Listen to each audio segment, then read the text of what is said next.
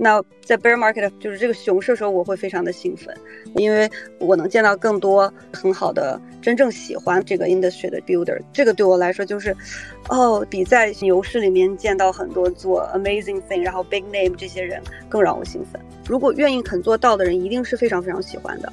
你你在为梦想做事情的时候，其实不太会去计较说这个时间的。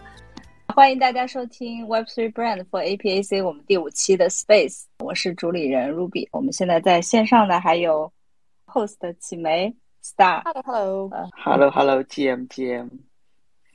好，Web3 Brand 是一档致力于探索 Web3 和 AI 如何赋能个体和企业的内容栏目。另外，我们访谈类的 Space 呢，希望通过对话。能够连接行业内的建设者，大家一起来探讨 NFT 的一些商业的案例、应用场景和 Web3 的未来的发展。那本期对话我们请到了 ApeCoin DAO 的委员会的主要成员 Vera，Vera 的 Ape，所以我们中文也就翻译成 Vera 这只猴猴。那 Vera 可以跟大家打个招呼。GM GM，大家好，我是 Vera 这只猴猴。对，非常高兴今天 Vera 可以跟我们一起来交流一下他作为 Web Web 三的建设者，然后包括建设 Ape 社区的一些感想。我估计这也是 Vera 第一次的中文 Space 是吧？对，比较正式的 official 的中文 Space。对，我们最近都在撬动老大们的第一次中文 Space。上几期就是 Galaxy Charles 都录完了，才发现就是别人创业都三年了，然后才发现这是第一个中文 Twitter Space，所以非常感谢。说明 Web 三真的很国际化，大家都是 default 英文 space。对，这个其实也突出了，就是我们为什么要做这个。我们也发现，就在中文的 space，其实还是缺乏优质的、有质量的、追求长期主义的一些 Twitter space。所以，这个也是我们为什么想开始做这个的一个初衷。对，对，很高兴能看到更多女性在这个 space 里面做一些事情。因为我们混到基本上都是男的，很少会碰到女生。每次进一个 meeting room 就全都是压力很大。Vera，要不然你先介绍一下你跟 ApeCoin 的整个的一个渊源，或者是怎么跟他们开始有这个缘分的，可以吗？就这样子的话，大家也了解一下你的这个背景。对，嗯，好的好的，那我也简单的介绍一下我自己吧。我是十九岁来的美国读书，然后后来在。硅谷工作，之前是做 Apple Maps，然后加入了一个 startup 做自动驾驶，之后自动驾驶公司被收购，加入了英伟达。在二零一六年的时候，第一次接触到币圈，等到大概今年五月份才辞职 NVIDIA，然后 all in crypto 这样子。谢谢邀请。还有你有问到说关于这个猴子的故事是吧？对，就是怎么样的缘分你决定。mint 它哦，对我没有 mint 它，我大概是第一周吧，因为当时一直是在这个 crypto 里面，本来就在这个市场里面找到一个文化属性比较相关的东西，然后当时呢，我们的一个朋友袁勋他大概给大家介绍了一下这个东西，他在推特上面看到的，然后我们当时就非常的 excited，一堆人就一起买了这个 ape，那刚开始当时刚开始的时候价格也非常的低，然后也。比较早期，所以其实大家也都不知道这个会怎么样。我后来追溯了一下，因为我自己也有这个 podcast，叫 Board Chili Podcast，然后主要是 interview 一百个猴子的 owner，然后。去讲他们猴子的故事，我就发现最早期这个猴子的参与者都基本上来自于三个地方，就是三个入口。呃，第一个入口呢就是 Clubhouse，因为当时 Clubhouse 非常的火，也是我当时的那个入口，然后也聚集了一堆这个 NFT 的玩家和一堆 community member。然后另外我发现一个入口就是这个 Gary V，那 Gary V 他有那个 V Friends 什么的，然后他也 introduce 了很多人，这个 Ape。然后我发现另外一个入口就是 NBA Top Shop，就最早期的这堆人，基本上就是这三个入口进入 BYC community 的。对，嗯，大概就是这样的一个缘分进入了这个 BYC community。刚开始的时候，他们其实整个的设计啊，包括这个 PFP，大家都是对标 Crypto Punks，但是他们从这个设计上面，包括 community engagement 上面花了很多的功夫，就是很多人。不知道他们早期的时候有一个叫 bathroom 的东西，就是厕所。你每两分钟还是几分钟就可以点一个 pixel，然后你就可以在里面画。我记得当时有一个 community 的人，我们就画了小猴子呀，有篮球，有 rocket，就那么大的一个地方，然后你就去占别人的地方这样画。这个可能就是最早期 community engagement 的这个原型吧。就那个时候大家都是在一起玩嘛，就 kind of get into this together。对你其实刚才提到的四个字叫做文化属性，你觉得很相关？因为我们的这档节目确实也是在专注一些关于品牌，包括现在已经看到品牌溢价的一些项目嘛。你觉得当时你看到相关的是哪一个方面呢？怎么讲这个文化属性呢？对，因为当时我觉得对我来说最吸引我的是它的这个 royalty，就是说它本身从艺术家的角度来说，他们通过这样有一些收入，这个对我来说当时是让我比较兴奋的东西，因为这个之前是没有的，像 Punks 什么他们都没有，包括 NBA Top Shop 当时也没有这样的 royalty，这个很有趣。最早期它可能反而是一个 community 的。集合，就是说大家觉得这个东西很好玩，聚在一起了之后，它才演化成了各种各样的 community。所以你看到的无聊猿的这个 community 呢，它是非常多元化的，因为当时大家很多人都是在找这样有文化符号的一个东西，但是当时没有很多的选择吧，所以你看到后期猴子的 owner 他们也有别的 NFT，对吧？像 Doodles 呀，像 Azuki 可能就是说偏亚洲文化的这样的一个集合。所以之后大家的选择会更多一点，但是你看到 B A Y C 这样的非常特别的一个文化群体，它比较多元化一些。诶，所以威尔当时你最开始买的就是这只粉色的猴吗？不是的，不是的，因为大家都有一些 Crypto Punk 的了解嘛，因为我们当时也都不懂在那儿找什么稀有的属性，所以我第一只猴子其实是我现在的这个。Wallpaper 上面右边的这个红色的戴着这个海军帽子的猴子，它是我的第一个猴子。然后后来我用有有了第二个猴子，就是有 B A Y C 这个帽子的猴子，我觉得这个也蛮可爱的。但是这两个猴子都很不像我，然后我又很喜欢粉色，然后我就觉得我应该有一个粉色的猴子。后来因为这个粉色猴子跟我的相关性很大嘛，很多人都以为。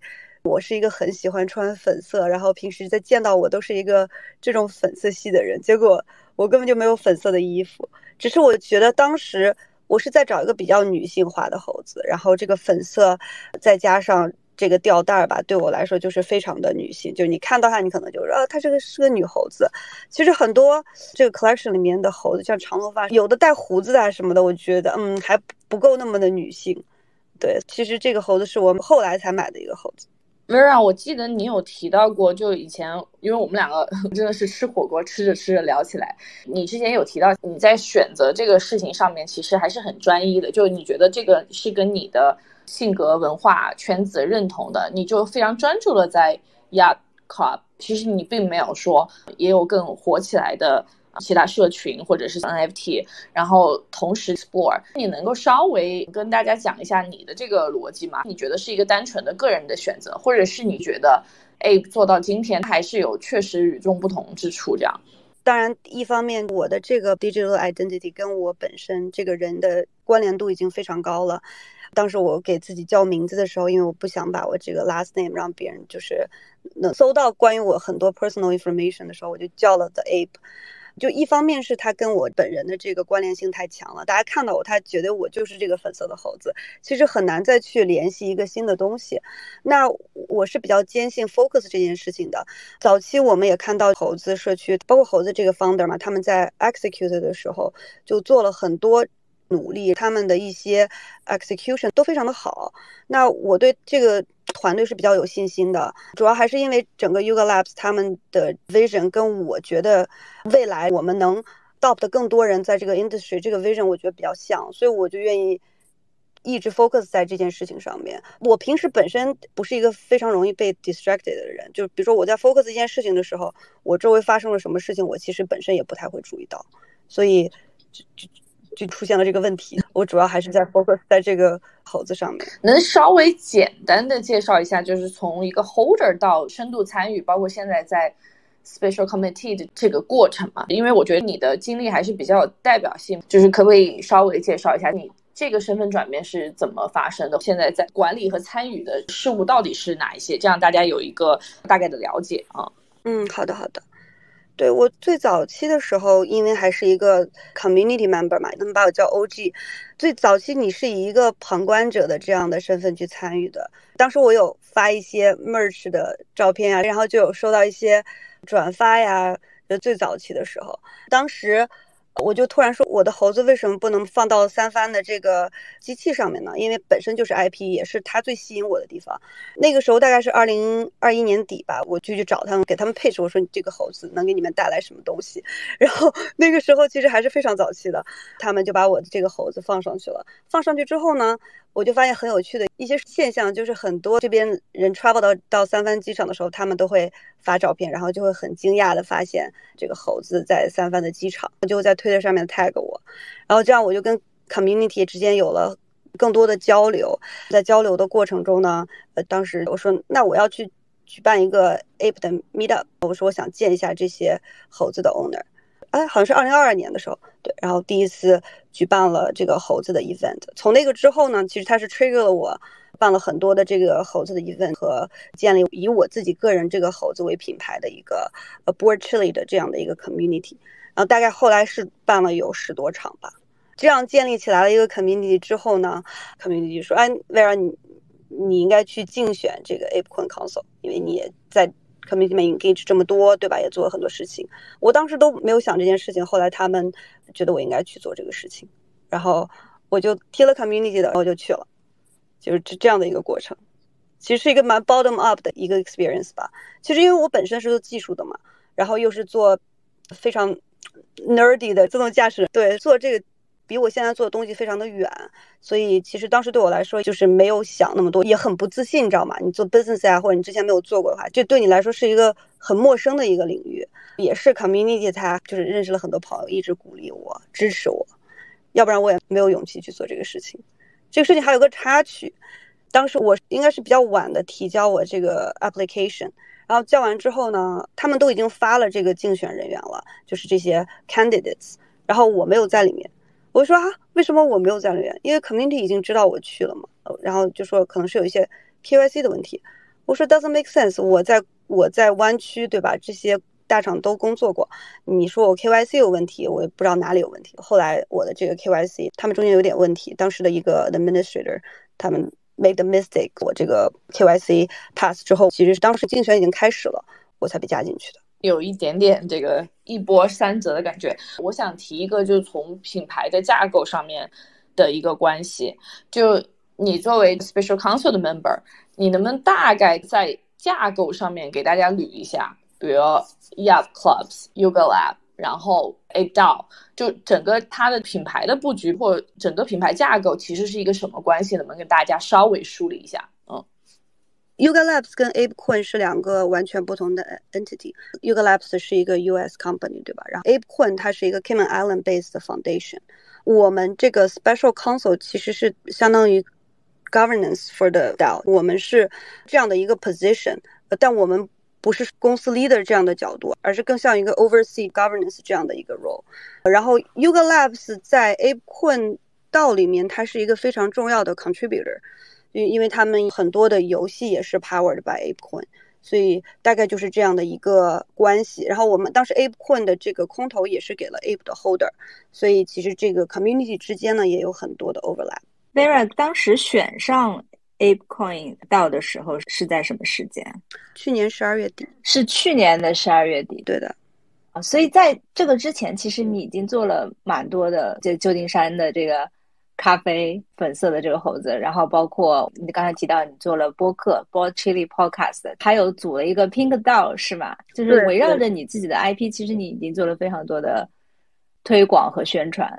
当时除了要推广自己的这个 identity 这个 IP 以外，还有什么是你在推广这个 IP 的过程中觉得哎比较有趣的一些的发现？其实，因为我办了很多的 events 嘛，然后在这个办 events 的过程中呢，我就发现了很多很有趣的人，可能我平时生活中不太会 overlap，或者是根本想不到会遇到的一些人。比如说日本的一个非常低调的企业家，然后当时我们认识的时候是一个朋友介绍我们认识的，然后大家 say 了 hi 之后呢，在一个另外的一个聚会里面，然后那个人才告诉我说，哦，这个人他原来其实是在日本非常的有名，然后他是一个日本呃比较年轻的一个。创业家，就是很多也类似于这种个人的故事，你知道吗？就包括像一些新加坡的猴子，年龄比较大，他可能有七十岁吧，他有很很多猴子，然后问他说：“你为什么要买这个猴子？”他其实是为了跟他的孙子有更多的交流的这个共同话题，他才买了这个猴子，因为他的孙子很喜欢。其实。给我带来很多好玩的朋友，你知道吗？让我觉得，这个是一个让我每天都是在去去探索的这样的一个 community，所以我当时就一直把这个 event 做了下去。呃，event 里面有的是我自己组的，没有 sponsor，然后有的也有 sponsor 的 event。后来也就是全世界很多地方都跑，觉得非常的好玩。因为你还是有一个转折点，是选择了 all in 从大厂出来，这样你是觉得从哪一个契机是什么促使你 make 这个 decision 呢？就是你觉得这个社群它跟你的关系已经发生了一些质变了吗？对对对，其实是我一直在想 all in，就包括从一七一八年那会儿，我也一直在观望。其实这个想法很早就有。然后，嗯，后来我们当时那个小的公司被收购之后，中间有一个 gap 的时间，我花了很多时间在这个 space 里面。然后之后就是在在 Nvidia 也待。然后一个契机是吧？之前在英伟达跟同事沟通的过程中一直在讲我对这个行业的理解。然后当然他们就非常的 offended，他们还是对这个 industry 比较 against，觉得很很 scammy 吧。然后当时在我们这个 Nvidia 里面有一个群，他。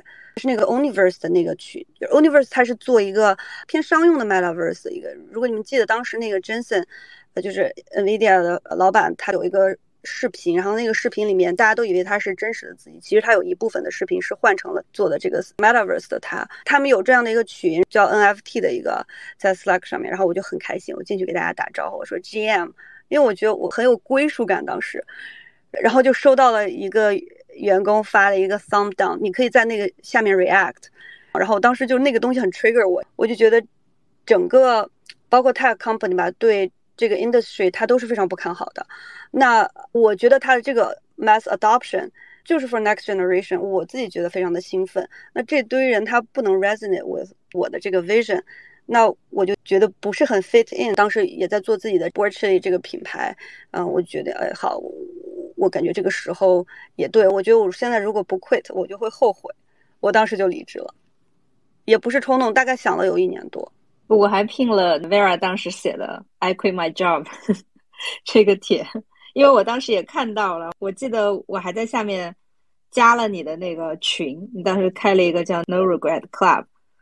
对对，所以其实也已经是思考了一年了，然后在这个合适的时间点来做了这个决定。对对，其实这个决定也很难，但是我是觉得我在这个 industry 我能做更多的事情，然后我自己非常的喜欢，这个对我来说是最重要的。那在大厂里面，对吧，也可以很舒服，但是你不是做你喜欢的事情，而且同时呢，你在大厂里面就很 limited 你能做的事情。那我想做的很多事情，我没有一个舞台去做，但是在整个 Web 三这个 industry 里面，我有很多的事情可以做，都让我非常的兴奋。后面你还有在 Twitter 上 tease 过几次，就每次英伟达的股票又涨到 all time high 的时候，就会又收到一些问候，还是挺不容易的一个决定，但是你自己心里还是蛮坚定的。对对，因为刚开始是在等一年嘛，因为在硅谷这边大家都会有一个 one year cliff，很多公司，很多人其实都是在 bull market 的时候他 quit 他的 job，对吧？那在 bear market 就是这个熊市的时候，我会非常的兴奋，因为我能见到更多很好的真正喜欢这个 industry 的 builder，这个对我来说就是，哦，比在牛市里面见到很多做 amazing thing，然后 big name 这些人更让我兴奋。我其实想问一下 Vera，就包括我自己的职业经历，也是去选择一个全美国的团队，成为他们的为数不多的华人。然后我觉得，包括你提到，对吧？你所在的这个 console 现在的这个社群，其实更多的也是美国人，或者是说老外。其实我还蛮想要听听你的见解，就是你觉得参与下来有没有一些 take away？你觉得什么是华人特别 missing 的在这个里面？因为我们有很多。听众其实是有很多做品牌啊，或者在这个赛道，但是我感觉总体来讲，华人在这个板块，并不会是因为做品牌而出名，或者是特别擅长的，反而可能更多是社区或者是做其他的这个功能。所以我想听听看你的见解在这块儿。对，我觉得就是从大环境来说，过去的几年，整个亚洲的政策呀什么的，本身对我们华人就很不利嘛。那在这样的一个偏西方人为主的 community 里面的话，你作为这种为数不多的华人，其实还是比较 challenge，尤其是。你可能做一个 community member 的时候不会觉得有什么不一样，对吧？但是你真正在工作过程中的话，包括一方面是女性，然后一方面就是说华人，多多少少还是会有一些 challenging 的。它不是说你语言上的 challenge，也不是你工作上面的 challenge，你知道吗？更多的反而就是说对你这个身份的这个认同的 challenge。我也有 experience 一些事情，但是这个时候我觉得。我们不能退，我们不能软弱。我一般就会把这个事情说出来，然后告诉别人我的 bottom line 在哪里。通过我，我不停的做这样的尝试吧，你反而得到的是尊重。你是有理有据的，你是把这个事情给他们说的很明白的，然后你的 intention 是好的，最终他们反而会 respect 你。我觉得这个是一个华人。整个文化里面的差异，在亚洲人里面就觉得多一事不如少一事，但是其实，在西方文化里面，更多的是说证据在哪里，数据在哪里，对吧？我跟你讲这件事情，我是有 principle 的，这是我的原则，我们应该互相尊重。我觉得这条线得画好，嗯，尤其是在工作的这种 environment 的时候，就是我觉得不能退，这这是我的一个经历吧。嗯，这个是一个很好的话题，就是在很高效的企业也待过，然后现在进入了一个。全道的环境啊，而且由于疫情，大家的这种非常松散的 decentralized 工作的气氛，其实也已经形成了一种工作文化了。你觉得现在这样子的一个道的形式是高效、是有效的吗？嗯，我觉得如果真正。Lazy 或者是不是很喜欢这个事情的人，他不会进入道。如果愿意肯做道的人，一定是非常非常喜欢的。你你在为梦想做事情的时候，其实不太会去计较说这个时间的。所以在我们这个道里面，很多人都是自发的去想一些东西，去做一些事情。本身他没有一个谁在推你做，或者是你的老板告诉你去做什么。真正在这儿做的人，反而都是。对这个东西非常的喜爱，有的时候我真的就是很感动，你知道吗？就是很多这个道里面的 builder 呀，contributor 的人，他很多人在最早期的时候是没有工资的，像在我们最开始做 community 的时候，也都是没有工资的，那都是因为真正的喜欢。道有一个问题就是说，他可能给你的这个 reward 会推迟一点，他不会像一个工作一样，你刚拿到这个工作的时候，他就会直接付给你多少工资，然后就给你定好这样的一个规则。但是在道里面呢，反而是一个呃。更延迟的一个过程，你可能先做了很多的事情，然后呢，在道里面积累了一定的这个 credit 之后呢，道才会给你这样的一个 payback。其实我觉得这个是有点不一样的。很多人他会觉得说道非常的不高效，其实我觉得道他只是把整个做决策的这个过程拉长了，他做决策的整个 process 是非常谨慎的。但是其实执行的时候，它跟正常的公司是一样的。我们的这个 grant。你在做给 grants 的这个决定的时候，这个周期会比较长一点。哎，Vera，能不能请你给大家介绍一下现在的 ApeCoin 到？比如说你们整一个的工作机制，大概经常在一起工作的有哪些人？然后你们是怎么样去决定后面发展的重心？以及比如说在一些会上怎么去投票，产生后面要孵化的一些项目？就是这样的一个决策的机制，大家一起工作的流程是怎么样的？嗯嗯。因为我们现在就除了我们这个 Ape Foundation 和 Special Council 我们这个 group 之外呢，还有一个是 Governance Group，这个是 Community 他自己写的 proposal，然后 request 的这样的一个职位给他们，就是他们自己去找这样的一个 fit，然后去 contribute 他想做的一些事情。然后我们是 Special Council，我们是有这样一个。Weekly meeting 啊，然后去 align 一些 legal 上面的一些 conversation，还有一些 AIP 这样的一个 internal review 吧。但我们不做是否让这个东西执行的决策，我们做的只是说这个 AIP 里面对我们有没有 legal risk，对我们这个道里面有没有一些 unpredicted impact。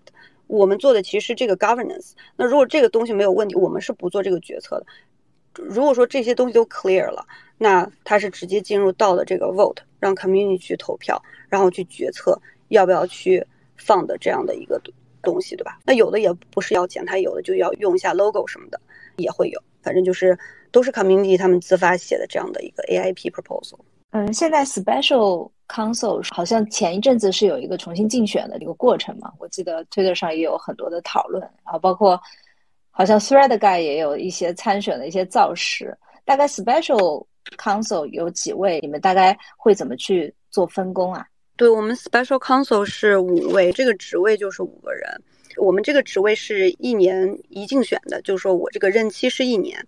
然后五个人里面，他会有三和二这样的一个顺序。就比如说像我的这个任期是已经一年了嘛，那我们这个上一次竞选的这三个人就会 step down，就说你要是想竞选，你可以重新再参选，然后其他人也可以一起竞选，就是 starting over，就是重新开始。它是一个一年制的一个角色吧，在道里面。然后之后像我们 special counsel 这样的这个 role 是可以再竞选，就是你可以连任两期，总共就是两年，然后你需要。有六个月的一个 break 才可以重新竞选。然后之前上一轮的时候，就是你说的 Thread 那一轮的时候，是因为那个 Alexis Ohanian 跟那个 Yasu 他们两个人 step down 了，所以当时就有两个空位这样出来了。因为是岔开的，因为我们总是要有相对比较旧的人在这个职位上面要去 train 新来的 special counsel，所以他会有这样的一个交替的过程。所以就相当于两个三个的这种老带新的方式。对的，对的，因为不 make sense，你所有人都是新的，对吧？嗯嗯，没错没错，好像上一次你去巴黎的时候参加 ECC，在那个会议上面，你们会做什么样的决定呢？比如会会去投哪些方向的项目呢？这个可以给大家分享一下。对对对，那个其实之前有一个 AIP 的，跟那个 East Global Hackathon 连在一起的，其实是在 ECC 之后是一个 East Global Paris 这样的。我们之前还在东京，九月份会去纽约，之后会去 Istanbul，等于说它是一个 General Hackathon，就是包括你们这些 Builder 都可以去 sign up，然后 request 去参加这样的 Hackathon，然后每一个项目它会有一个 grants，他们会有一定的 allocation，那你过来 pitch，这样通过一个。就是 judge 的方式去选一下最好的这几个项目，然后我们进行这种小的 grant 的一个 support 吧。其实 v e r 因为还是有一定的信息差的嘛，就我觉得 也借此机会给 v e r 一个时间，就是大家多关注。其实有很多资源和很多项目其实是开放的，只是大家可能还不是特别知道，无论是信息还是这个机制，包括语言的这种隔阂，对吧？对对，像我们到本身，其实我觉得最大的 barrier，华人参与度非常低的原因，就是因为语言。因为你想想，那个每个 AIP 几千个字，对吧？然后又非常的 technical，你让大家去读，本身就很。痛苦，你如果说不是母语，或者不是在海外待很长时间的话，你没有工作这样的 environment，其实很多人是不愿意去读的。然后他一次也不是说只有一个 AIP，他有可能有好几个，等于说是你要读好几篇很长的英文的阅读理解，然后呢，你可以去问一些问题，然后你做一个决策。这个从一个 ApeCoin holder 的这个角度来讲，其实他要 engage，其实也本身是要花很多时间的。那你再从 contributor 的角度，第一是大家也。不太知道怎么样去，呃，contribute，这个文化差异很大，然后有很多人不知道说我能做什么。最近我们有一个总动员的小的群体，如果是 ApeCoin Holder，你也可以进入我们这个群体，大家就是把这些文档啊什么的翻译一下，让大家每个周去 update，然后去看，作为一个中文的一个小的 community，这样的话，这个信息也可以去导成中文的，然后这样大家会 stay on top updated。也就是说，其实到现在也有在语言差或者多种语言上面，其实也有在做一些努力和一些 close gap 了，对吧？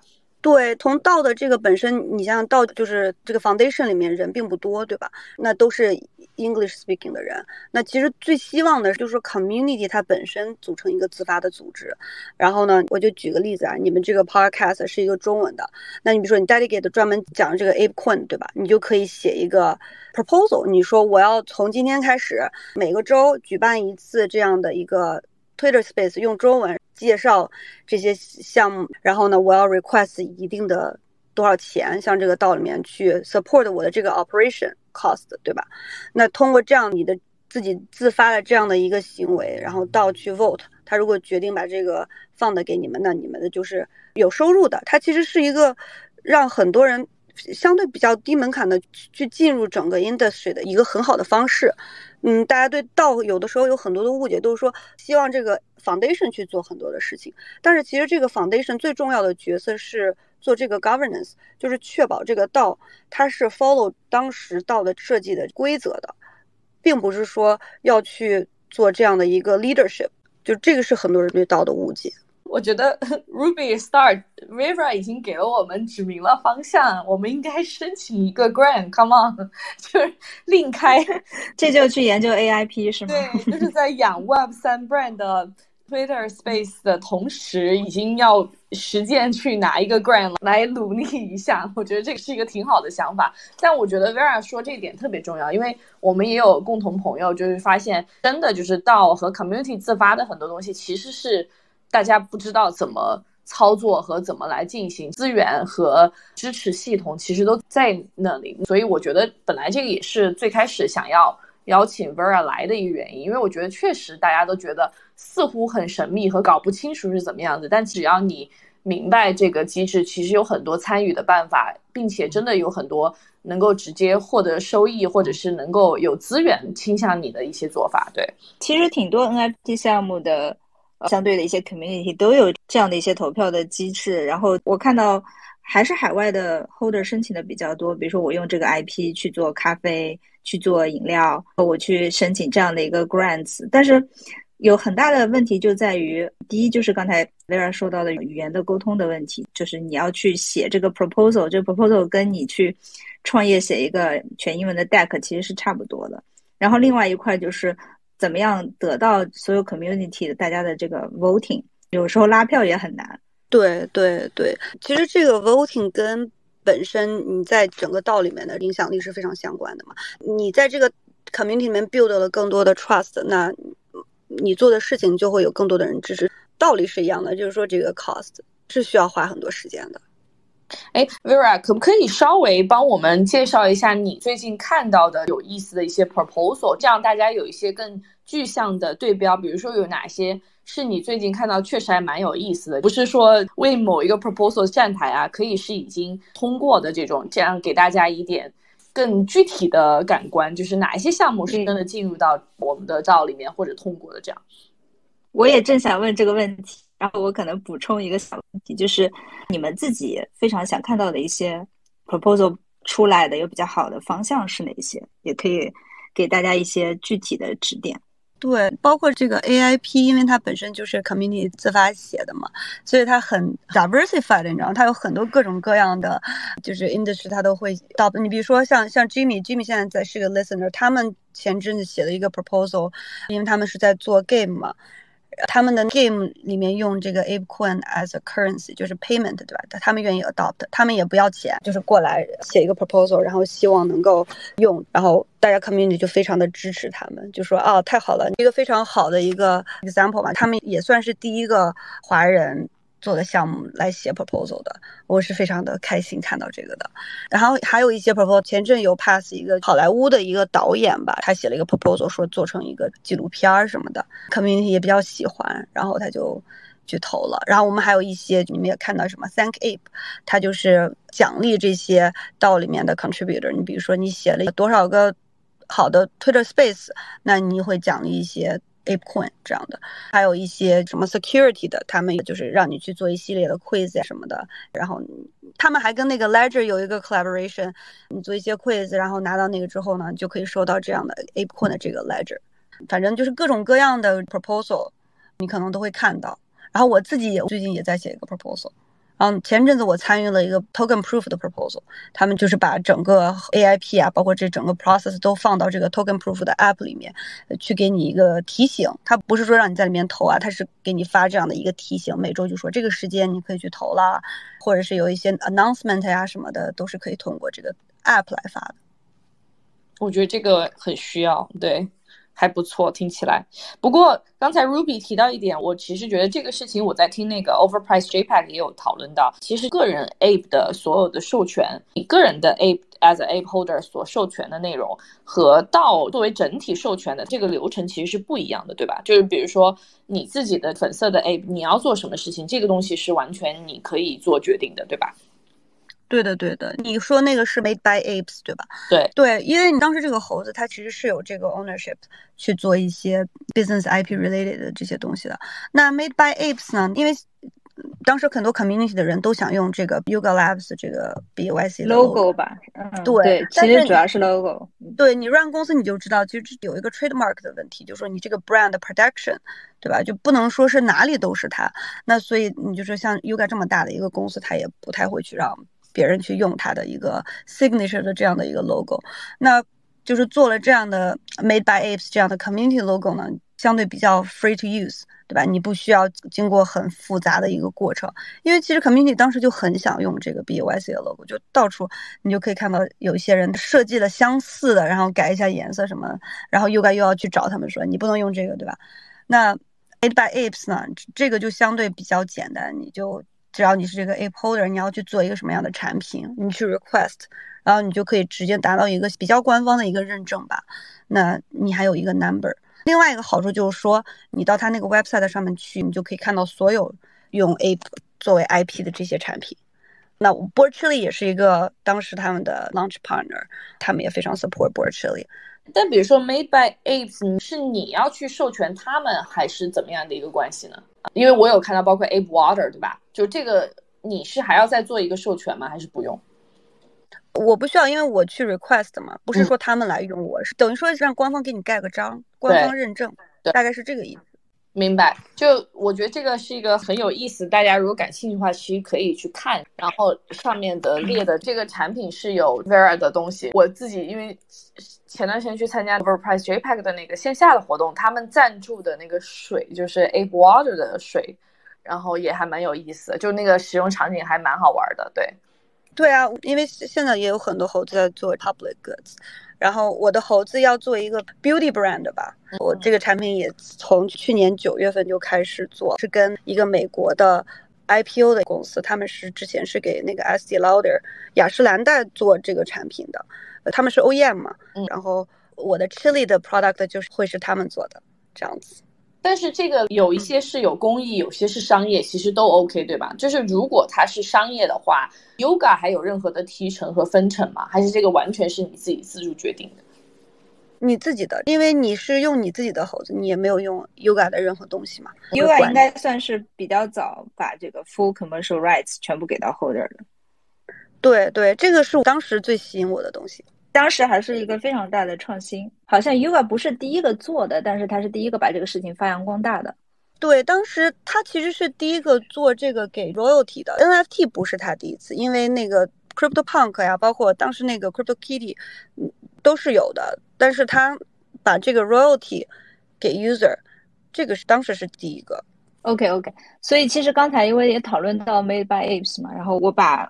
之前我做过的一个解读的推也放到上面，但是我放上去的时候，下面就会有人来讨论说，呃，这个事情会影响到之前的 holder 他本身有的这个 IP 的权益吗？这是第一个。然后另外一个是不是使得官方更加中心化？就是你相当于你做项目现在还需要我这边来盖一个戳，呃，不盖这个官方认证的话，就会被认为是不是一个假的项目？这种你怎么看？我觉得它不算是一个。中心化就是说，其实你这个 IP 是你自己的，你理论上说你需要这个官方的 support，你就是 join 这个 support family，那你就让他盖个戳。但你不做也不能代表你是假的，你知道吗？本身这个 IP 是你自己的，那这个 made by apes 这个戳呢，它跟你的 ape 长得也不一样，所以它也不会把你这个东西。变成假的，只是说很多 community 的人，他们希望能有这样的一个认证，他们就做了。嗯，其实不冲突。如果你不需要，其实你也可以不用申请。对你不需要，你也不用申请，你也不需要去做这样的一个 process，对吧？因为现在大众也不会说有这个东西，我才会觉得你这个东西是真的。基本上你现在不是 holder，谁会去做这样的产品啊？对吧？没错，没错。那猴子也可以把他的 IP 给别人用，他不一定非得是自己啊。嗯。所以现在 Made by Apes 上线了之后，你看到的 ecosystem 里面的项目数大概会有多少啊？我好像上次看到都已经几百个猴子，都已经是是二百号还是多少号？我最近没看。对，因为它是有不同的号嘛，它是连号。我的号是七七七七五个七，这个蛮有意思的。然后另外一个就是想问一下 Ape Fest，因为今年是在香港嘛，在亚洲。就是有没有什么值得期待的点啊，或者之类这样的信息，可以独家在我们这个群体里面分享一下。接下来的 Ape Fest，对，有没有一些可以独家的预告？或者是其他的一些 App 的活动，对。对，因为这次的 App 活动不是三天吗？三四五号，它不像。往就是之前那 f 其实它的之前的东西都差不多，然后 day one、day two、day three、day four，对吧？它这次就是说所有人都可以去主要的 event，它可能还是以这个 community 的 experience 为主，因为之前的更多的像是一个 show，一些大牌的明星来过来表演，然后这样的。但是可能从 community member 之间的 connection 这样的一个角度来说的话，它那个太吵了，那个场地没法进行这样的很好的。communication，呃，然后很多 community event 就自己就做了这个事情。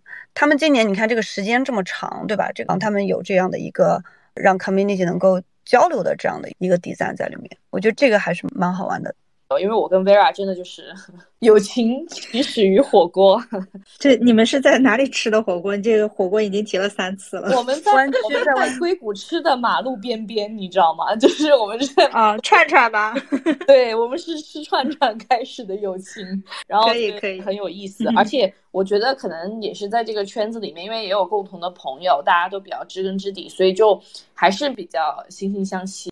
再加上地理位置确实比较近嘛，所以是这样的一个机缘，所以也希望 Vera 反正多关注我们这个 Twitter Space，也特别感谢你的分享。好的，好的，好的，OK，嗯，好，感谢大家，今天 Space 先这样，拜拜，拜拜，谢谢，谢谢，谢谢大家时间，拜拜。